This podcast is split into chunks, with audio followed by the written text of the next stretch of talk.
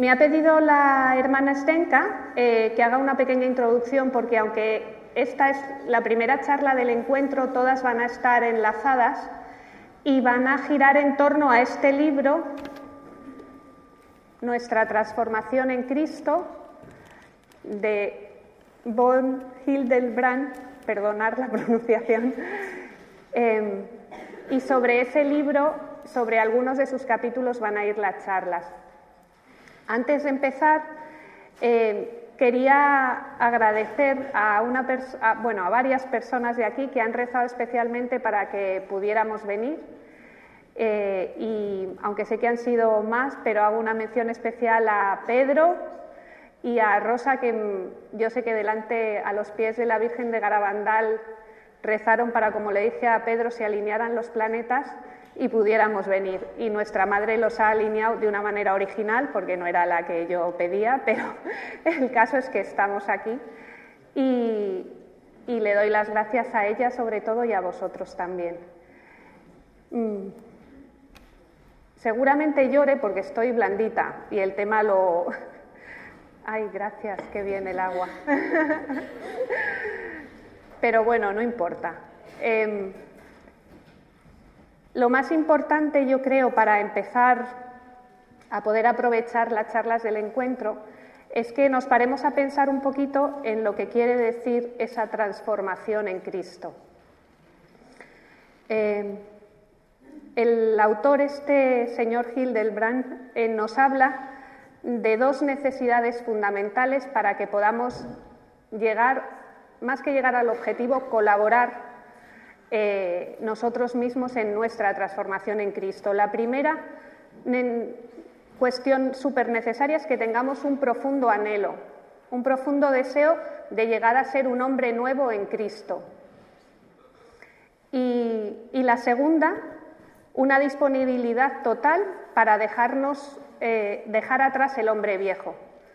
Y tan importante es ese profundo anhelo como la disponibilidad.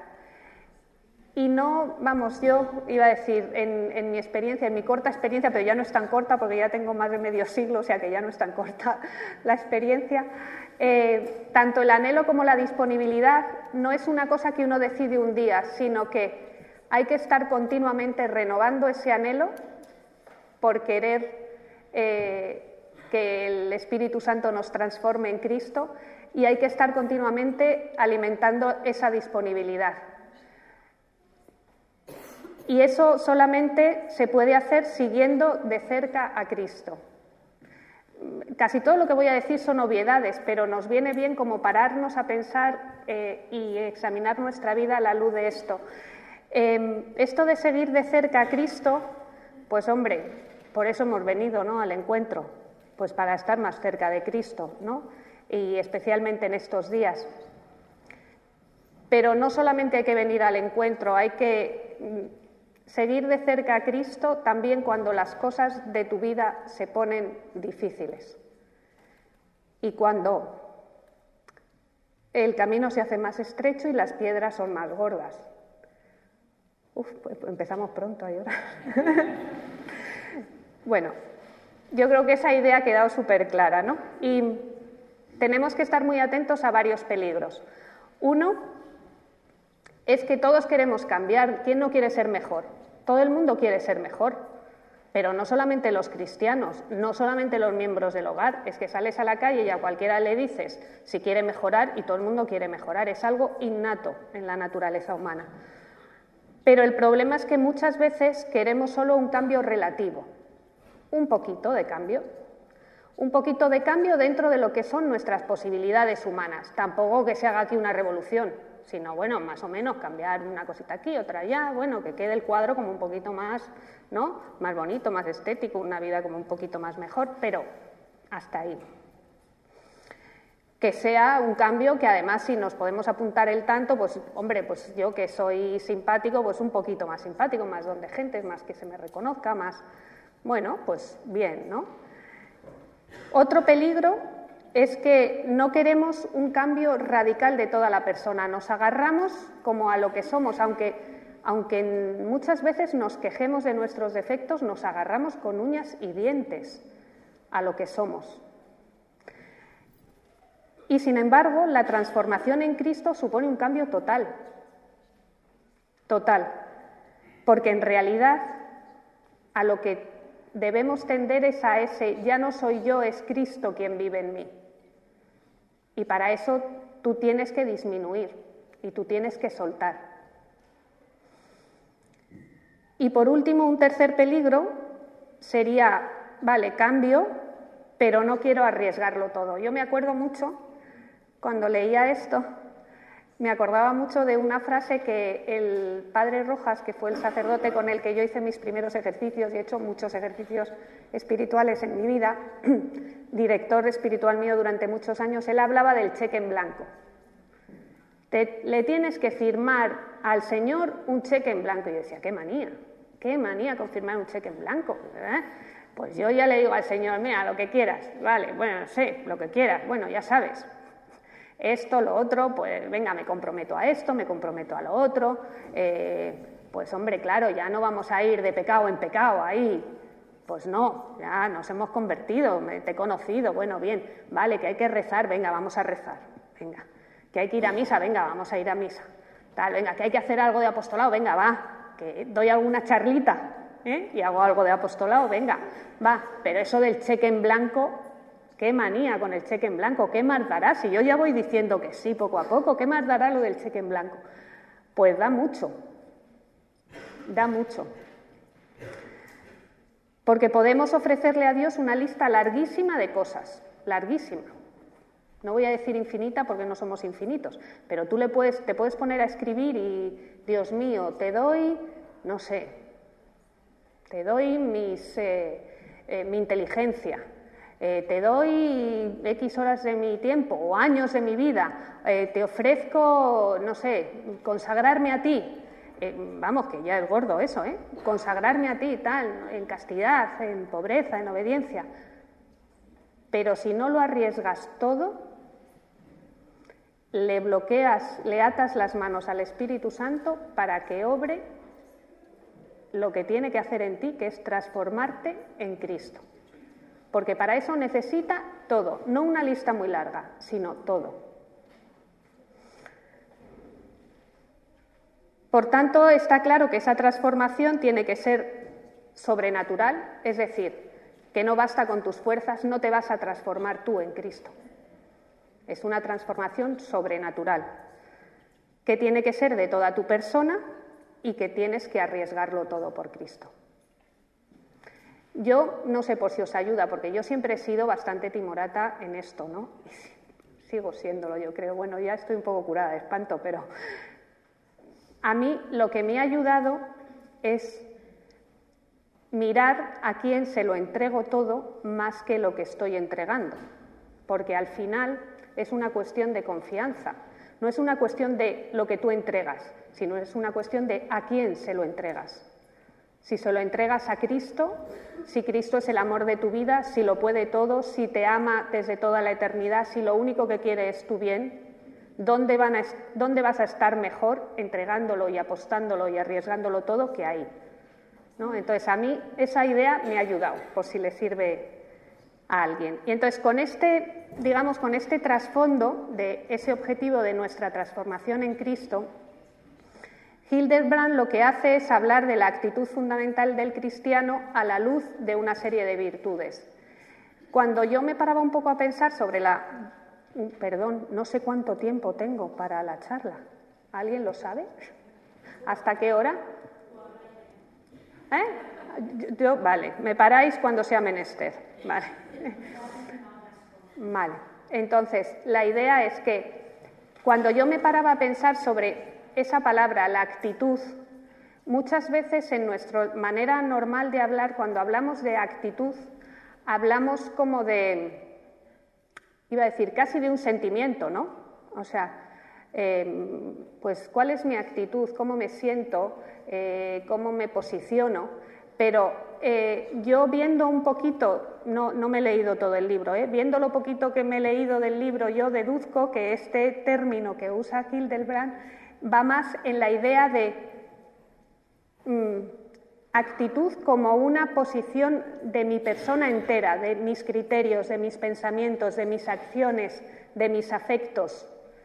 O sea, la actitud del cristiano que trabaja en esas virtudes y que a su vez recibe la gracia de Dios para poder vivir en cristiano, no se refiere solamente a mi posición, a lo que yo opino o a cómo me siento, sino a toda mi persona, a todas las, eh, a todas las facetas de mi vida. Por eso eh, todo lo que vamos a hablar tiene una parte, digamos, de criterio y una parte muy importante de acción. No sirve de nada tener un criterio que no se vive. Lo digo esto porque muchas veces mm, en, la, en la mente, o sea que ya es un punto, ¿eh? y yo no digo que esté mal, en la mente tenemos claros los criterios, pero luego en la vida se nos desdibujan. O sea, cuando tenemos que pasar a la acción parece que se difuminan, ¿no? Y entonces se nos, eh, se nos nublan como los criterios y las ideas y lo que tenemos que hacer y lo que no. Entonces, es muy importante que en eso eh, trabajemos como la armonía que tiene que haber entre nuestros criterios y nuestra manera de actuar, sin que por ello pensemos, que lo vuelvo a decir, que antes lo he dicho un poco de refilón, que la transformación en Cristo es obra nuestra, nada más lejos de la realidad. O sea, lo único que nosotros podemos poner son esas dos ideas que os decía al principio, del profundo anhelo por el hombre nuevo y de la disponibilidad total a dejar el hombre, el hombre viejo. Eso es lo que, lo que debemos poner. Y, lo otro es responder a la gracia y dejar obrar al Espíritu Santo, que, es quien realiza esa transformación en nosotros. Bueno, y por fin entramos en lo que es la charla que me toca a mí, que es sobre la misericordia. Que yo cuando me escribió la madre Ana y me dijo si quería mm, dar esta charla, pues la verdad, me dejó así, vamos, de hecho le escribí, eh, ¿te fías de mí? ¿Estás segura? Porque vamos, es un tema como que yo he oído hablar de la misericordia de Dios, pero digamos, no es mi tema, o sea, o no era mi tema y entonces me sorprendió. Luego os contaré el proceso interior que hice también porque yo creo que, vamos, yo creo, no, seguro, me ha ayudado mucho a, entender mm, esta última fase de mi vida, ¿no? Entonces la providencia tiene esas cosas, ¿no? Que te sorprende y, te escribe la madre Ana y te dice que eres una charla y luego de repente, ¿no? aprendes y entiendes muchas cosas. Empiezo, me pongo las gafas porque si no, no veo nada. Empiezo leyéndoos la definición de misericordia de Hildebrand. La misericordia es el amor del Señor absoluto que desciende hacia nosotros y nos perdona, la suma de todos los valores que se inclina hacia nosotros sin que lo merezcamos. Hay que pararse a pensar que la misericordia mm, es una virtud divina, es decir, que pretender nosotros ser misericordiosos es casi casi como pretender ser Dios. Entonces, eh, solamente por analogía, o sea, mm, haciendo como, bueno, pues una imitación burda, solo así eh, podemos ejercitar nosotros la misericordia.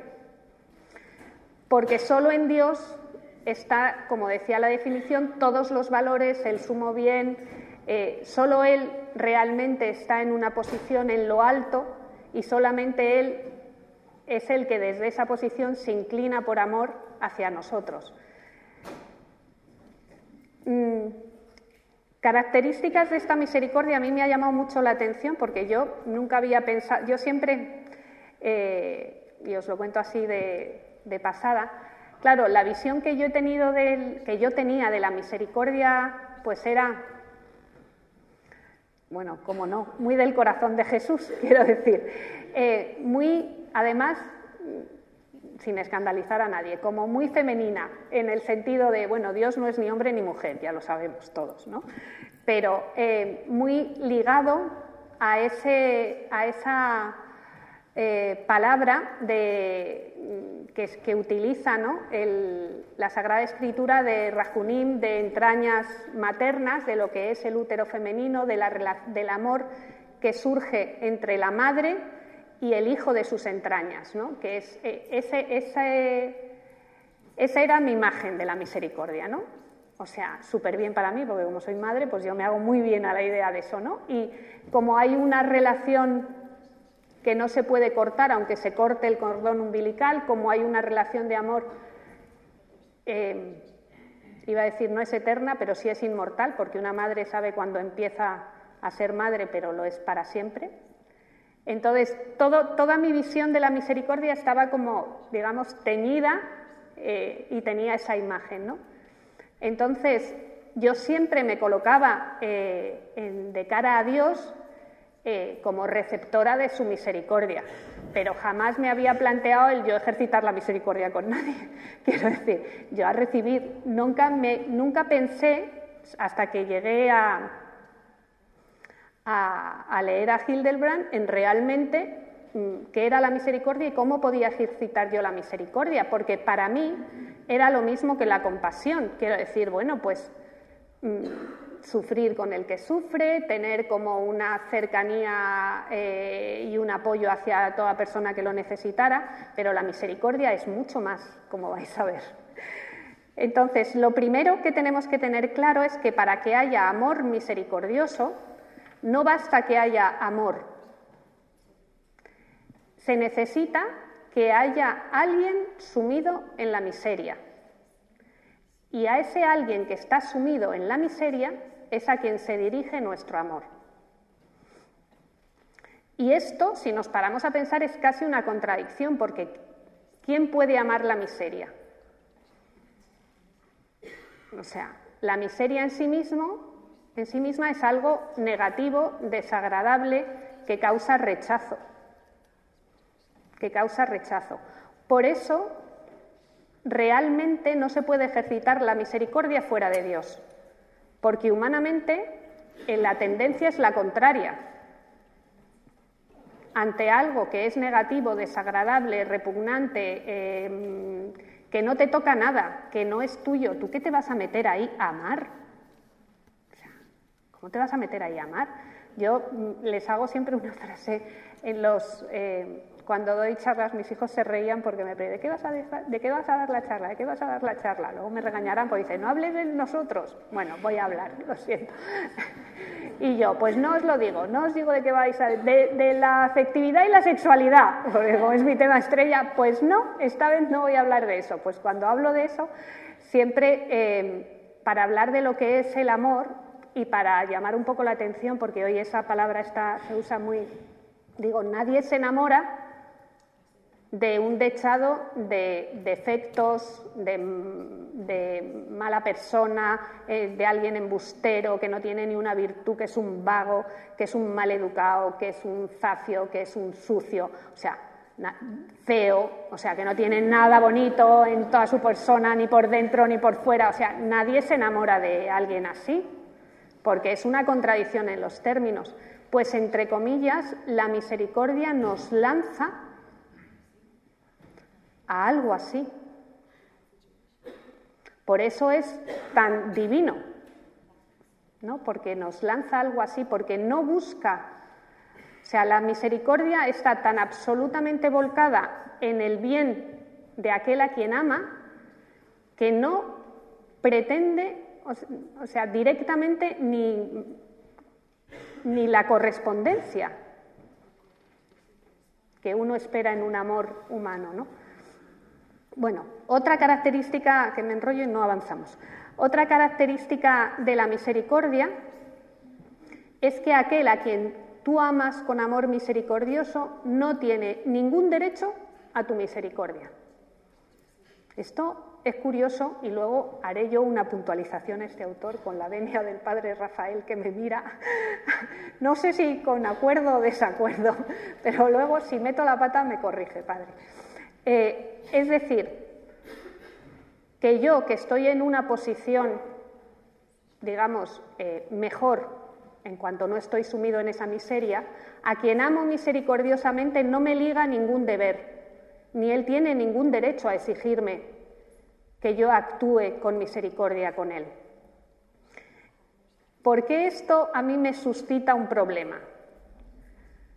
Pues a ver, por el tema Mm, de que muchas veces con quien más tenemos que ejercer la misericordia o en primer término es precisamente con, con nuestra familia. Y entonces yo me planteaba, digo, bueno, la parábola por antonomasia de la misericordia es la del hijo pródigo. Y es el padre el que es propuesto en esa parábola como ejemplo de misericordia y de ejercicio de la misericordia sobre su hijo. ¿Por qué ¿Por qué se puede o sea, por qué he entendido yo que en ese caso se puede se ejerce la misericordia?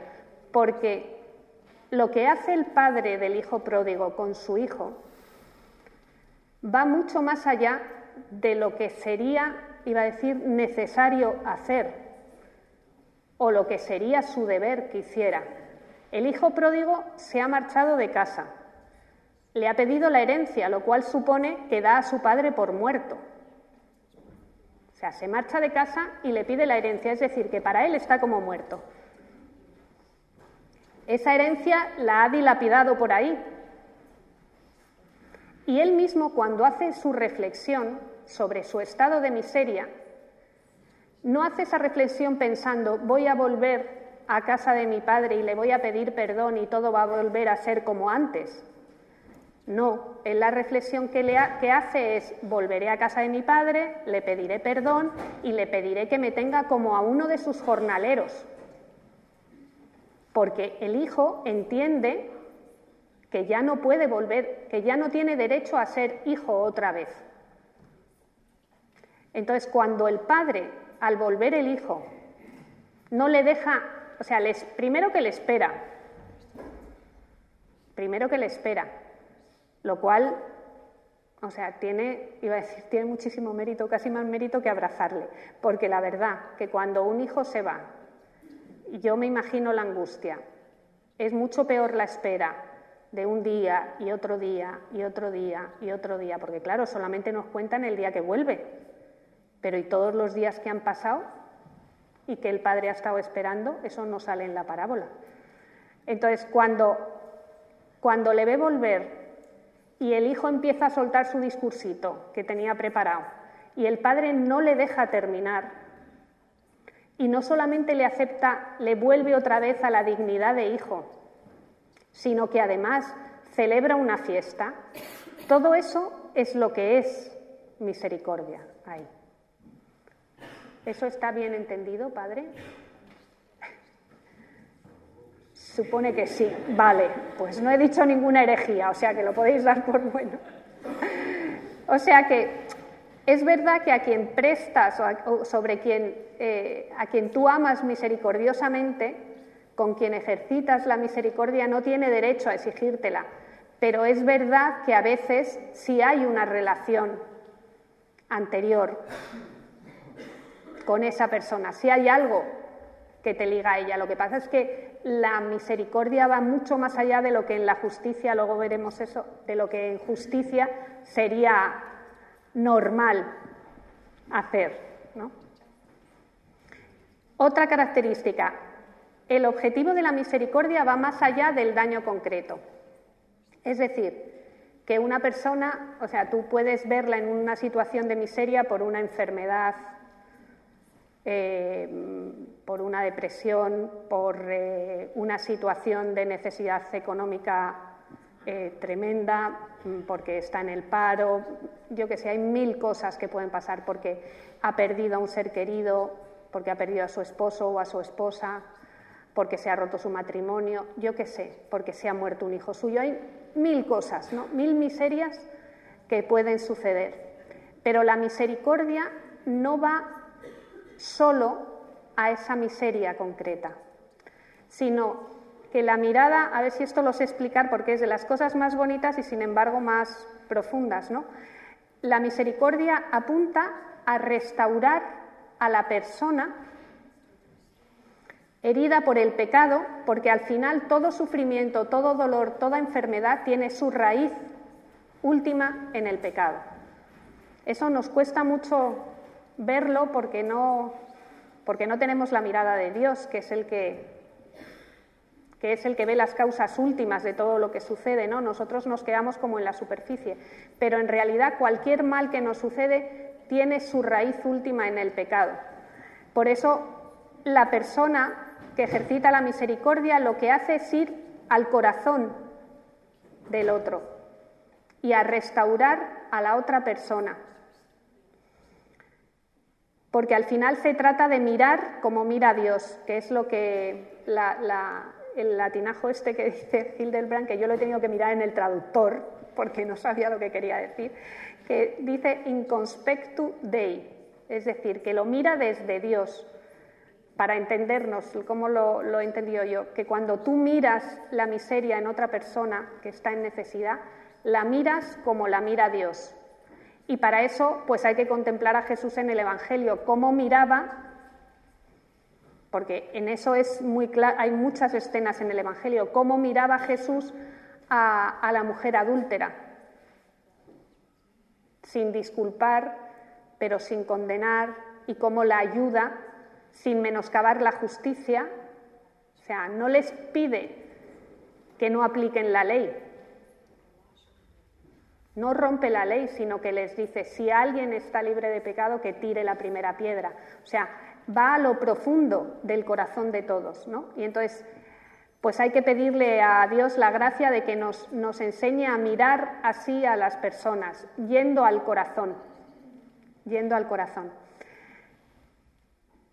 Y así mirando a esa persona que sufre desde, desde Dios, la persona misericordiosa está en una situación, y entenderme bien, de superioridad frente al que sufre, no de superioridad en cuanto mayor dignidad, no, todos tenemos la misma dignidad de hijos de Dios, pero sí que quien está sumido en la miseria, luego os voy a contar un ejemplo para que lo entendamos esto mejor, quien está sumido en la miseria muchas veces ese estar sumido en la miseria le oscurece sus ojos para poder ver a Dios.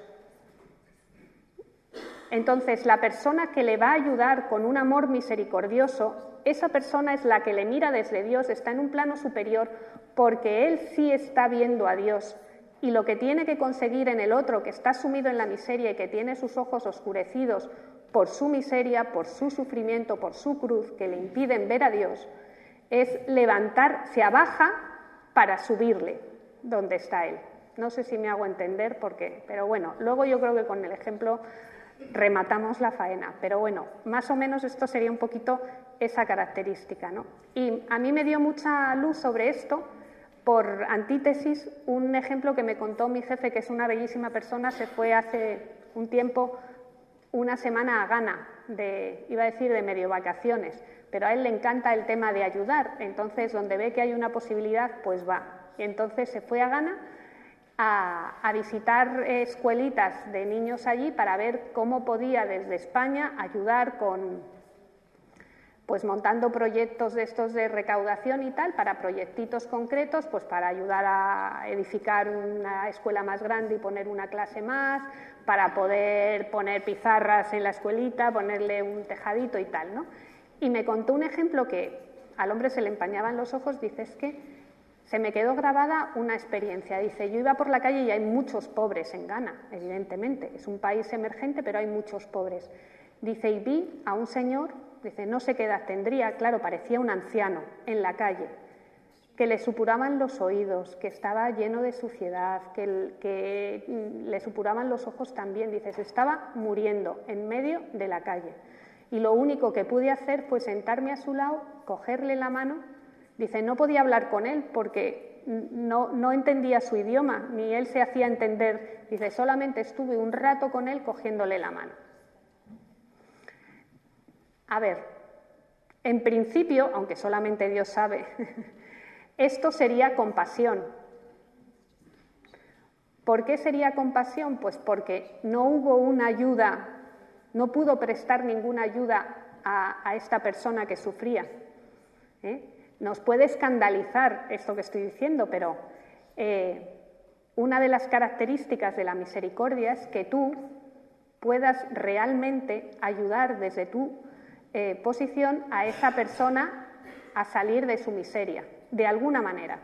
Digo que supuestamente sería compasión porque no sabemos si ese gesto a este señor que no podía expresarse ni le podía decir nada, le ayudó o no le ayudó. Igual le ayudó y le sirvió para consuelo suyo en los últimos momentos de su vida, no lo sabemos.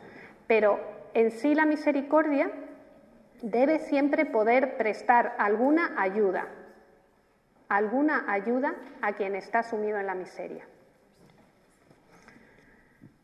Mm, antes de seguir adelante, os planteo como un dilema entre misericordia y justicia. Porque muchas veces lo vemos como mm, una antítesis, en el sentido de que mm, nos ponemos en, eh, pensamos en la misericordia de Dios. Evidentemente Dios no nos trata como merecemos. Y menos mal, porque si nos tratara como nos, como nos merecemos, pues eh, estábamos todos desahuciados. Entonces, eh, no nos trata, entre comillas, justamente, sino con infinita misericordia. Y entonces, ¿es que Dios es injusto?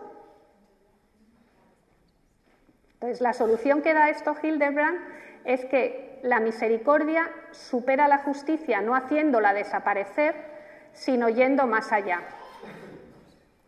Es decir, que Dios, que podría ser justo con nosotros,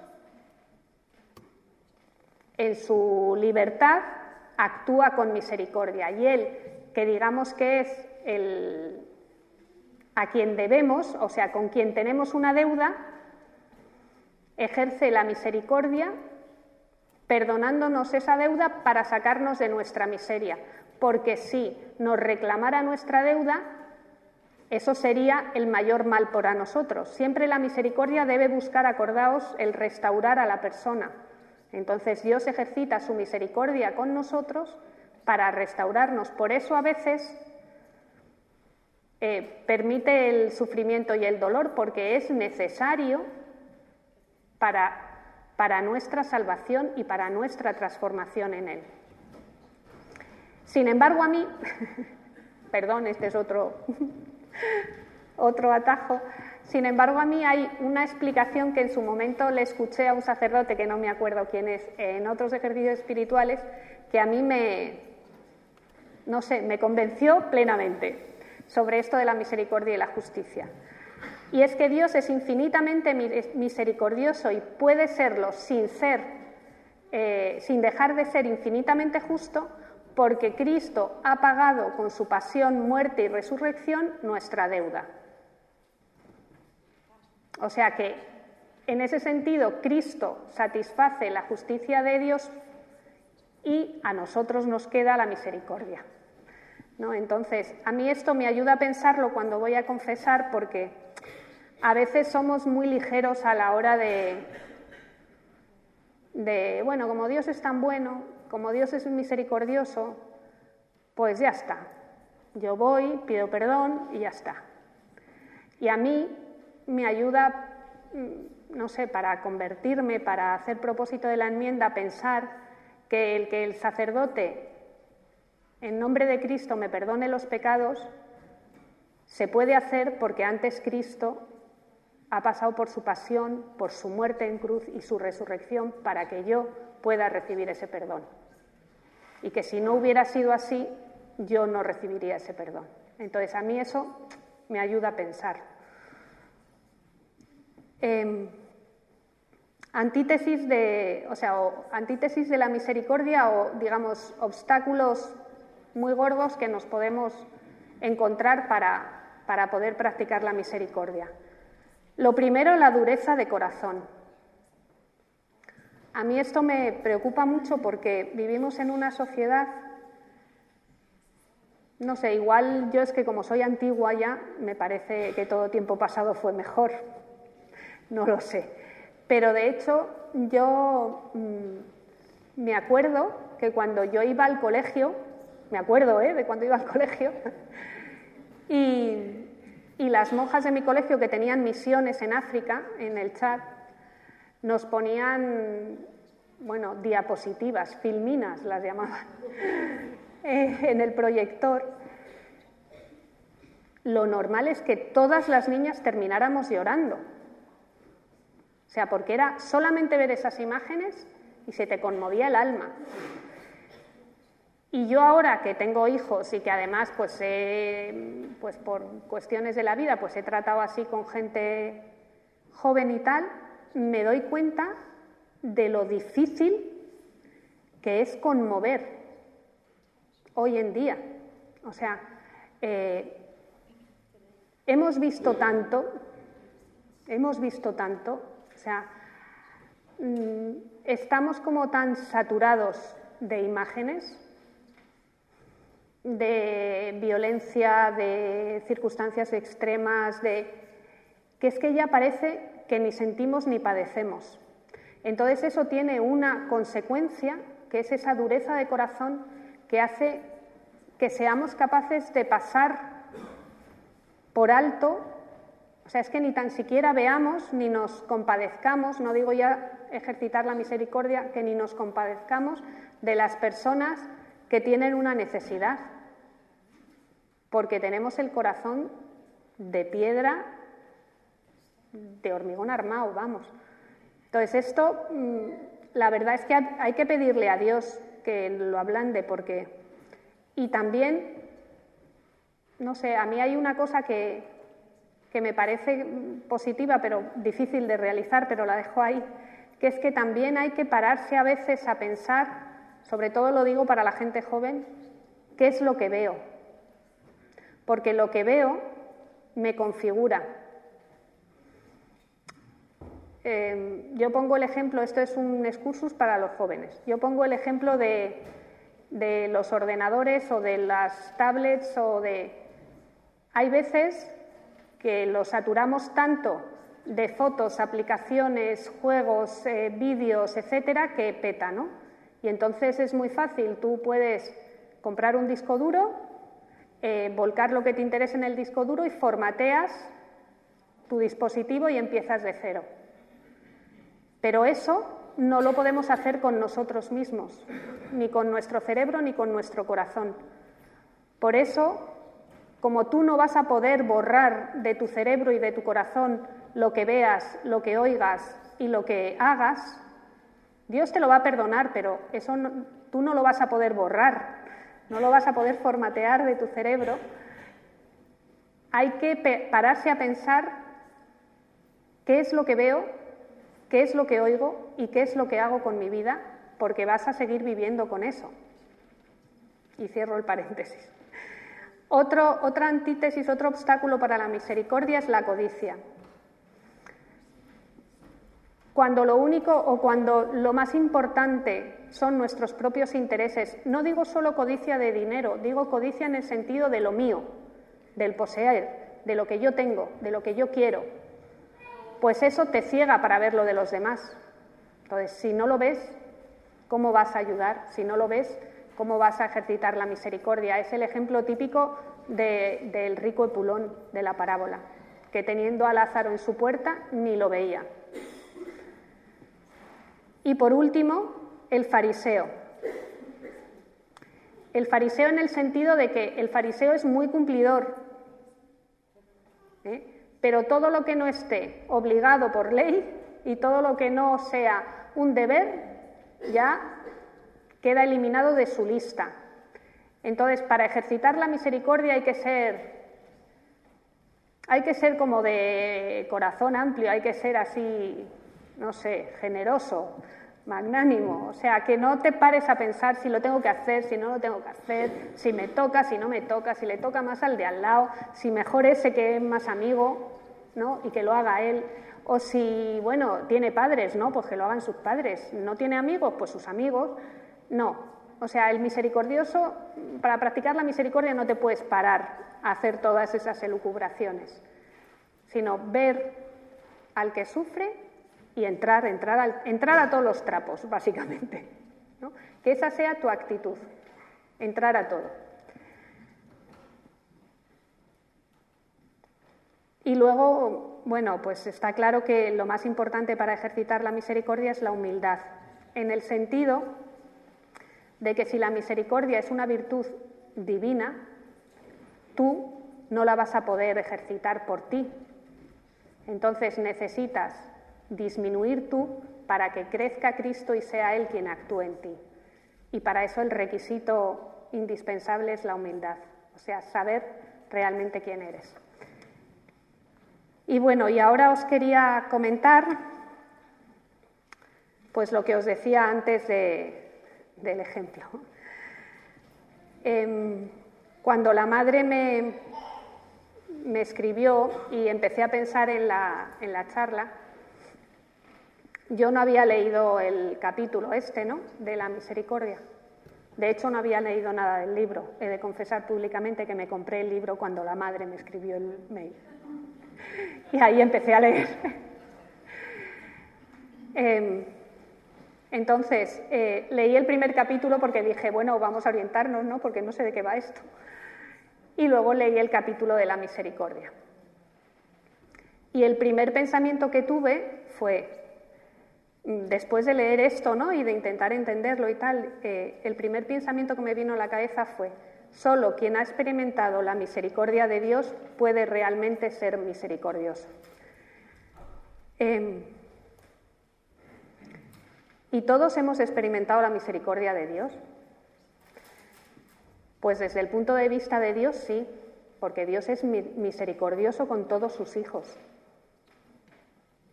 porque a todos eh, mm, nos ha llegado esa misericordia, nos ha dado la vida, nos mantiene en la asistencia, nos llena de dones, eh, ha entregado a su Hijo a la muerte para que nosotros nos salvemos. O sea, por parte de Dios, entre comillas, no hay nada más que hacer, lo ha dado todo. Pero ¿y desde nuestro punto de vista? ¿Realmente hemos recibido nosotros la misericordia de Dios? Pues yo creo que no todos y no siempre. Yo me puse a mirar mi propia vida, ¿no? A la luz de esto. Y, por eso os voy a contar un poquito mi, experiencia con la misericordia de Dios. Quien me conoce, y aquí hay gente que me conoce desde hace muchísimos años, pues hombre, yo soy, para los que no me conocen, yo soy el perfil de niña buena, entre comillas. O sea, yo me encontré con Jesucristo joven, con 16, 17 años, y, bueno, pues no me dio tiempo a sacar los pies del plato, como aquel que dice, ¿no? Pues me encontré con Cristo y aquello fue como un rebocón justo a tiempo antes de que, ¿no? Eh, pues eligiera caminos equivocados en, en mi vida. Sin embargo, mi estilo ¿eh? de ese encontrarme con Cristo es todo lo que veíamos antes de los peligros, ¿no? Solo cambio natural, no hay que exagerar, solo parcial en algunas cosas, condicional, vamos, que yo no firmaba el cheque en blanco. Y esa era mi estrategia. Sin embargo, como Dios es como es, pues yo cometí un error dentro de mi estrategia, esta de, bueno, bien, buenos pero no mucho, y buenos pero sin exagerar. Eh, y es que me consagré al corazón de Jesús. Eso fue así un error de, cálculo, fue un error de cálculo.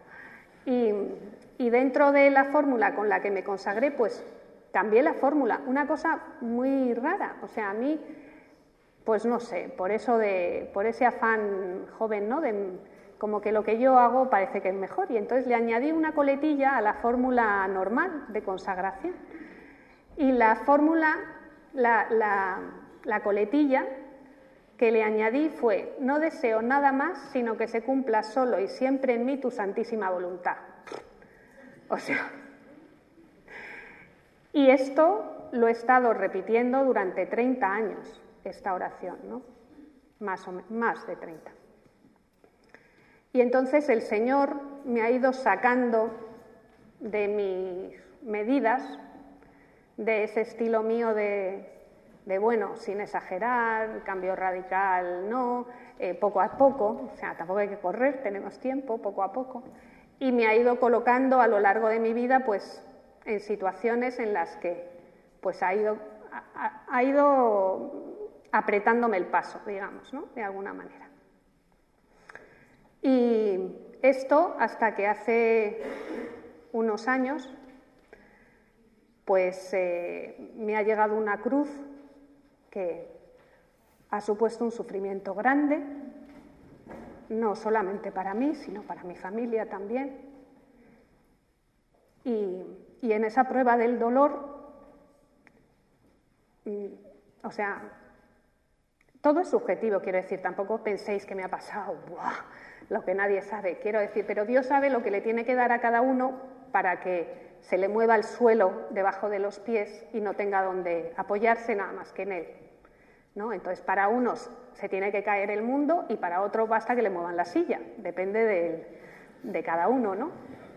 Entonces, eh, pero lo que, lo que pretende Dios no es tanto la cosa concreta, sino la consecuencia de que es que sueltes tus apoyos humanos, que no tengas manera de afrontar eso por tus propios medios y que entonces no te quede otra que estar en un callejón donde la única manera es que Él te saque. Y, eso es lo que me ha pasado a mí. Y lo que pasa es que yo, que soy muy mía, eh, pues yo ante eso me rebelé. yo no podía entender que eso me pasara a mí. Y, ahora pensándolo y con lo de la parábola del hijo pródigo, no lo dije así, pero vamos, lo que yo, yo le miraba a Dios y lo que le decía es, tantos años sirviéndote sin desobedecer una orden tuya y ahora me pasa esto. No sé si os suena, es el hijo mayor de la parábola del hijo pródigo. O sea, y esa ha sido mi experiencia, o sea, yo reaccioné así. O sea, yo reaccioné así tantos años, que yo desde los 17, tantos años sirviéndote sin desobedecer. Oye, he pecado, ¿eh? Vamos a ver, que yo no soy como Santa Teresita del Niño Jesús, que no tenía conciencia de pecado. No, yo sí he pecado. Pero vamos, nos entendemos. Quiero decir que si pecaba me levantaba rápido, que vivía una vida de gracia, que, bueno, hasta de compromiso, no sé, así, ¿no? Y, tanto me rebelé que me llené de rencor. O sea, y me llené de rencor hacia personas concretas. Y dejé que ese rencor me llenara tanto por dentro que me robó mi vida espiritual y mi vida de gracia. O sea, yo no podía entender que Dios me pusiera en una situación en la cual yo perdiera, o sea, decía, pero me han dejado sin sentido mi vida, o sea, yo, mm, o sea, he apostado todo y, he perdido, me, ha salido mal esta jugada, ¿no? Y, y sabía, por otro lado, porque lo sabía, que lo único que tenía que hacer para salir de allí era acercarme a confesarme, recibir la misericordia de Dios y continuar. Y no podía. No podía, porque no me podía arrepentir. Sabía que el confesionario estaba ahí y el sacerdote estaba ahí y no podía acercarme. Y me quedaba en el banco. ¿Cómo salí de, esa situación? Pues cuando pasaron dos cosas. Una, que dejé de escandalizarme de mí misma porque también me escandalizaba, o sea, decir, oh María José, que has dado charla sobre el corazón de Jesús. O sea, y ahora estás de rencor hasta aquí. O sea, revelada mm, contra Dios y contra todo lo que se mueve. O sea, pero ¿dónde estás tú? ¿Esta quién es? ¿Este bicho quién es? O sea, ¿de dónde ha salido? Hasta que no acepté que esa era yo, o sea, y que yo tenía esa miseria, y que el sufrimiento y el dolor la habían sacado fuera lo que había estado tapado muchos años, hasta que en la prueba no salía eso. Y yo dije, esa eres tú. Pues ese fue un paso. Y otro que cuando Dios quiso, pues puso la mano y me pude arrepentir. No sé cómo, la verdad. No podría explicarlo, pero pues un día eh, me pude arrepentir, me pude acercar a confesarme, porque yo sí era muy consciente de que si no me arrepentía, no me podía confesar. Porque una cosa que sí le agradezco a Dios es que en medio de todo esto no se me ha nublado la mente, quiero decir, yo sabía lo que estaba bien y lo que estaba mal y sabía que lo que estaba haciendo estaba mal. O sea, lo que pasa es que no estaba dispuesta a aceptarlo. Y cuando ya me confesé, pues me, bueno, pues volví a acercarme a Dios y volví a retomar, mm, digamos, la vida, porque yo me sentía como si me hubieran robado el alma, ¿no? Entonces, esto entre comillas, no sé si darle las gracias a Dios, no sea que se lo tome muy a pecho, pero, pero esto para mí ha sido una experiencia de la misericordia de Dios, real, en mi vida, conmigo, porque yo estaba en la miseria y no tenía, o sea, no veía ninguna manera de salir de ahí y no podía, por más que supiera y hubiera leído libros, y, Dios me sacó de esa miseria. Que no quiere decir que sea santa, ¿eh? O sea, quiero decir, mm, simplemente me ha permitido eh, seguir adelante. O sea, y,